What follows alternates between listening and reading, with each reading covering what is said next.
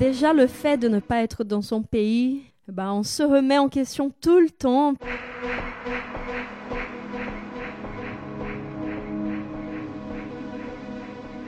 Quelqu'un venu d'ailleurs.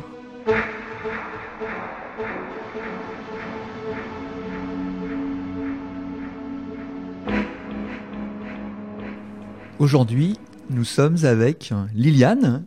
Oui. Bonjour. Bonjour. Et Liliane, tu viens euh, du Brésil, c'est ça? Oui, c'est ça. Ouais, je suis née au Brésil et bah, j'ai passé toute ma vie là-bas euh, jusqu'à l'âge de 25 ans. Et du coup, ça fait 4 ans, 4 ans et demi que, que je suis là. Et là, j'ai 30 ans. Bah, je viens d'avoir 30 ans. Et voilà. Et alors, euh, qu'est-ce qui fait que tu es venu euh, ici en France alors? Ouais, euh, en fait, j'étais à l'université de São Paulo, donc Mhm. la ville d'où je viens, Mhm. et je faisais lettres. Mhm. Et en fait, euh, à l'université de São Paulo, c'est euh, le parcours, il dure cinq ans. Et la première année, elle est pareille pour tout le monde. C'est un cycle qu'on appelle le cycle basique. Et à la fin de la première année, on doit choisir une langue étrangère. Et j'ai choisi le français. Et je sais pas trop pourquoi. Ah, alors, parce que c'est ça la question alors. Pour quelle, pour quelle raison Je n'avais aucun euh rapport avec la France, euh, spécial, euh, bah, aucun rapport spécial, mais je trouvais la langue euh, super belle. Ouais, ouais, ouais. Et, et j'ai choisi un peu comme ça. C'était une intuition. Et je me suis dit, ça peut être intéressant, le côté littérature et tout. et donc, j'ai choisi le français. Et au bout de la troisième année, au milieu de la troisième année, j'ai eu une bourse d'études de l'université pour faire des études ici. Et j'ai choisi l'université à Paris. C'était Paris Diderot, Paris 7. Et du coup, j'ai fait un an euh, d'études euh, de langue française et de littérature et, ouais, dans cette euh, université. donc, donc, tu as- à la base, je suis venue pour ça, pour des études de lettres. Pour des études de lettres. ouais. Et alors, tu as continué dans ce domaine-là Euh, non, pas du tout, pas du tout. Euh, tout était inattendu. Euh, en fait, je suis venue pour rester six mois, au maximum, maximum un an. Ouais. Mais au bout d'un an, euh, bah, c'est la première fois où j'ai vécu dans un pays étranger. Ouais. Et du coup, ça m'a donné euh, plein de liberté pour faire des choses, euh, en même temps euh, qu'apprendre la langue française. Parce que quand je suis arrivée, je ne comprenais pas tout. Uh-huh. J'étais dans, dans des dîners, je comprenais pas ce que les gens disaient dans les soirées, tout ça. Et, mais j'ai toujours fait dans la musique. Dès que je suis très jeune et tout, j'ai joué de la guitare, le chant, les percussions, euh, surtout percussions corporelles et tout. Ouais. Ah oui on parlera de ça. on- Oui, oui, C'est quelque chose qui a beaucoup compté euh, pour que je reste aussi. D'accord. Et euh, au bout d'un an, j'ai réalisé que quand je n'étais pas à, à la fac, Mhm. je faisais que de la musique. Et en étant en France, j'ai pu aussi euh, découvrir qu'est-ce que j'ai à donner aux gens. J'ai fait plein de rencontres, et notamment avec une chanteuse qui s'appelle Sandrine Montlezin, qui, qui est à Paris et qui est française. Et nous, on a commencé à chanter ensemble et à faire des échanges et faire de la percussion corporelle, justement. Mhm. Donc, euh, et avec ça, j'ai connu plein de monde. Et il y a eu plusieurs fois dans ma vie où je me suis dit, est-ce que je dois être musicienne, euh, chanteuse ou pas? Il y a eu plusieurs moments. Et là, en France, j'ai eu euh, ce moment-là de me dire, euh, je dois peut-être faire dans la musique parce que c'est quelque chose qui, que, que j'aime beaucoup et qui marche bien. Quelqu'un venu d'ailleurs. Et donc, je me suis dit, pourquoi pas faire des études en musique en Ouais. étant ici en France, euh, Uh-huh. vu qu'il y a du monde euh, qui s'intéresse. Qui, euh, bah. Et, et voilà. Et du coup, je suis restée, je suis là encore jusqu'à présent, en faisant de la musique, ouais. Ouais. Et, et- et tu penses que c'est quelque chose qui n'aurait pas pu réellement euh, se, se développer si tu étais resté au Brésil, en fait? Qu'il y a- il y, a des ingrédients qui, euh, euh, que tu as trouvés ici en France qui ont favorisé ça On peut dire ça? Ah oui, je pense. Ouais. ouais. Déjà, le fait de ne pas être dans son pays, Ouais. Bah, on se remet en question tout le temps parce que bah, on, on est à la rencontre d'une culture qui est différente. quand même. Et, et même pour pouvoir s'exprimer, on se met en question tout le temps. Et, et j'ai trouvé, j'ai fait plein de rencontres avec des personnes qui étaient hyper ouvertes Ouais. à ce que j'avais à donner. Ah, ah. Et c'est vrai que les gens s'intéressent aussi bah, parce que je suis étrangère. Et peut-être qu'au Brésil, je serais juste une personne parmi d'autres. Je Uh-huh. Je sais pas. Mais Ouais, ça m'a beaucoup encouragée. Et, Et tout à l'heure, tu parles. Oui, pardon. Oui, oui, ouais. parfois au Brésil, on a l'impression que ah, les Européens, bah, en général, sont plus fermés ou froids. Mhm.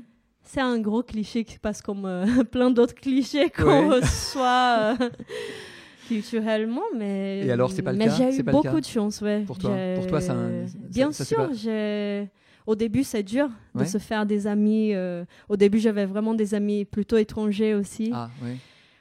Et la langue, euh, ouais, la langue. Ça, c'était compliqué Mm, Ouais, au début. Ouais. Parce que si on parle pas français, euh, c'est c'est beaucoup plus dur. Mhm. Beaucoup plus dur euh, de passer par l'anglais, tout ça. Et, mais je pense que j'ai eu beaucoup de chance parce que ça, c'est les rencontres justement que j'ai faites qui m'ont qui m'ont mené euh, aux études, aux projets, Ouais. euh, au travail. Qui euh, ont fabriqué un chemin. Ouais. Ouais, c'est ça. Et tout à l'heure, tu parlais de liberté. Est-ce que tu as eu l'impression aussi d'avoir plus de liberté finalement en étant en France Alors, je sais pas, en étant étrangère ici Si, on, on peut ouais, dire ça? forcément, ouais. Ouais, ouais. Si, il y a un côté de liberté parce que il y a un côté aussi, ouais, bah, à un moment je vais rentrer. Donc l'idée de base c'est ça, bah, je vais rentrer euh, Mhm. chez moi après mes études et, donc ça, le fait que ça soit temporaire ouais.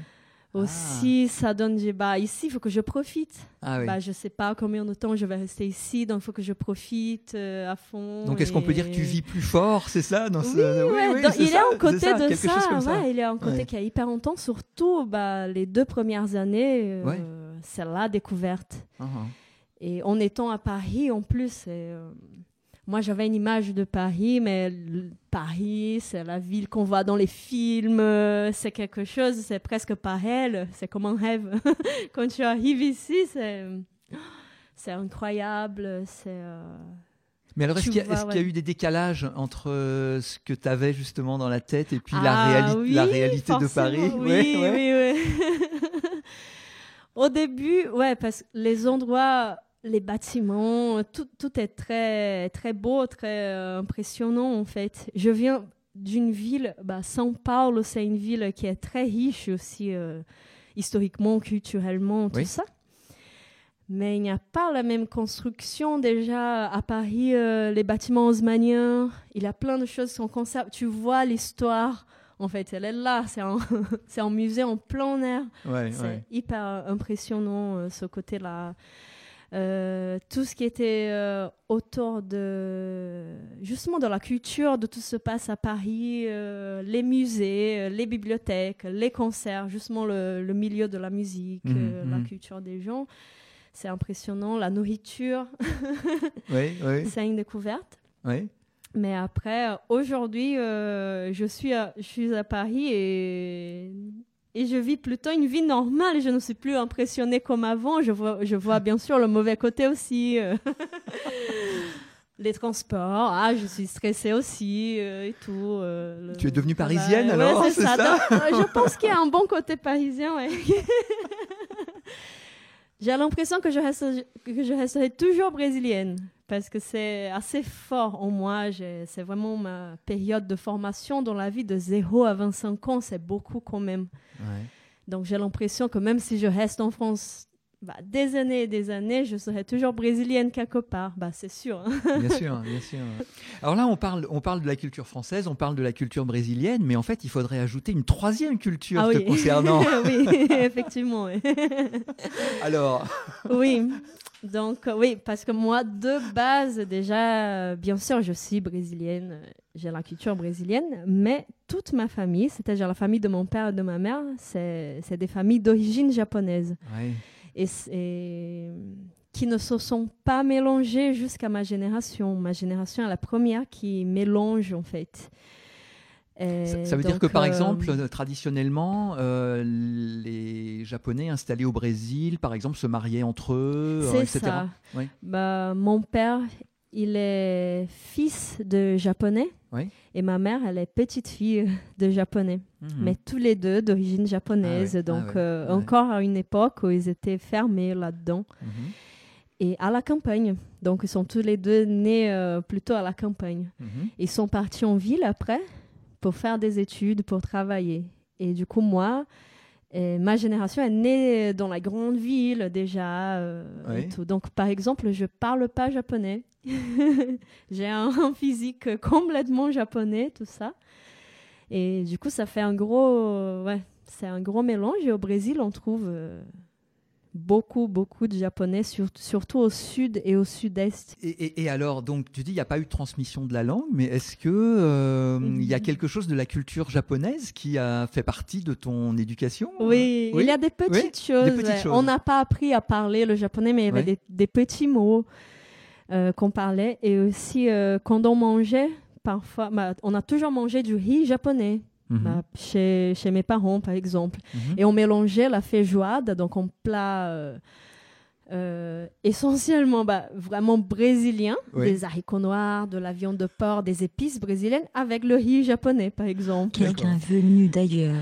Et alors, ils t'ont, ils t'ont raconté aussi des choses concernant euh, tes origines et les, Oui, euh, ouais. les autres personnes de la famille et tout ça. Ça, ça c'est- c'était présent en fait dans ton, dans ton éducation? Si, si, à des moments différents. Oui, Quand oui. j'étais petite, euh, ouais, j'ai moins de, de, de souvenirs de quand j'étais petite et tout, mais après, à un moment, quand j'étais adolescente, ils m'ont raconté beaucoup plus Mhm. de leurs origines, mes parents. Et en fait, euh, bah, les deux côtés de ma famille viennent du même endroit au Japon, qui est euh, Okinawa, donc une île au sud Au du sud. Japon, Mhm. tout au sud du Japon. Mhm. Et du coup, ils m'ont parlé de cette île et tout, euh, qui a été occupée par les États-Unis pendant la Deuxième Guerre, tout ça. Et, et- et alors maintenant, est-ce que est-ce que- est-ce qu'il y a des influences japonaises dans la dans la musique dans la musique que tu fais par exemple Très, très peu, en fait. peu. Parce que même la musique du Japon, je connais très peu. Bah, mon grand-père, euh, il est décédé quand j'avais 7 ans. Donc, j'ai pas pu vraiment vivre euh, des choses euh, avec lui. et au niveau de la musique non plus. Mais lui, jouait du shamisen, qui est une petite guitare japonaise. Il fabriquait des shamisen, il en jouait et tout. Et je sais que j'ai ce son-là dans ma tête. Et c'est un son. euh, Ouais, ça fait vraiment une guitare orientale et des petites notes, des petites gammes et tout. Quand j'ai commencé mes, mes cours de guitare, quand j'étais petite, je, prenais des cours de guitare et le prof me demandait d'improviser. Il, il disait, mais que je jouais des notes un peu japonaises. Mais ça, c'était vraiment inconscient euh, pour moi. C'est. euh, euh, pour l'instant, il y a encore beaucoup, beaucoup à découvrir. Mhm. Par rapport à la musique japonaise, je connais pas vraiment, vraiment. D'accord.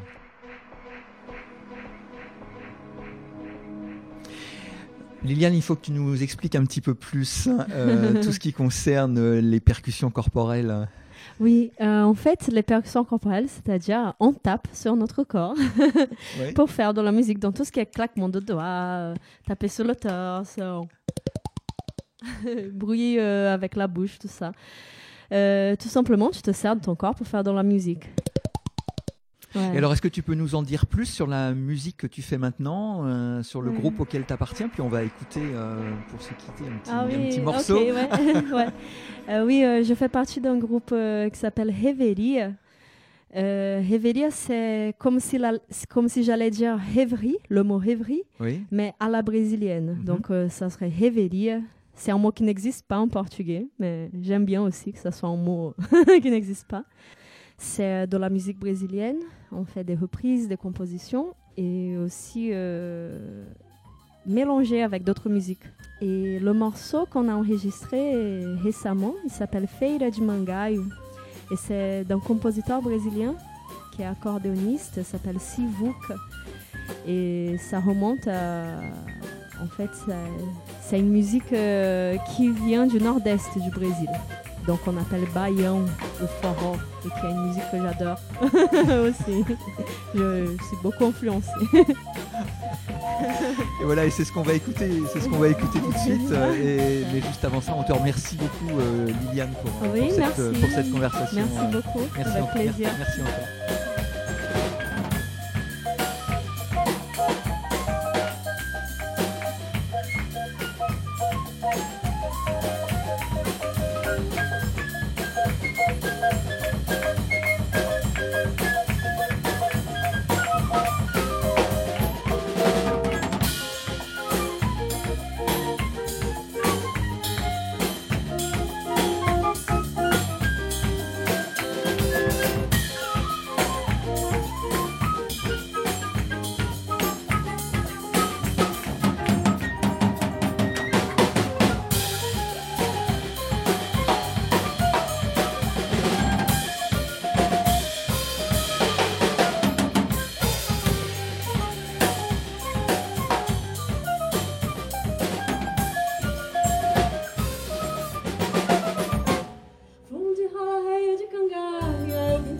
quem quer comprar.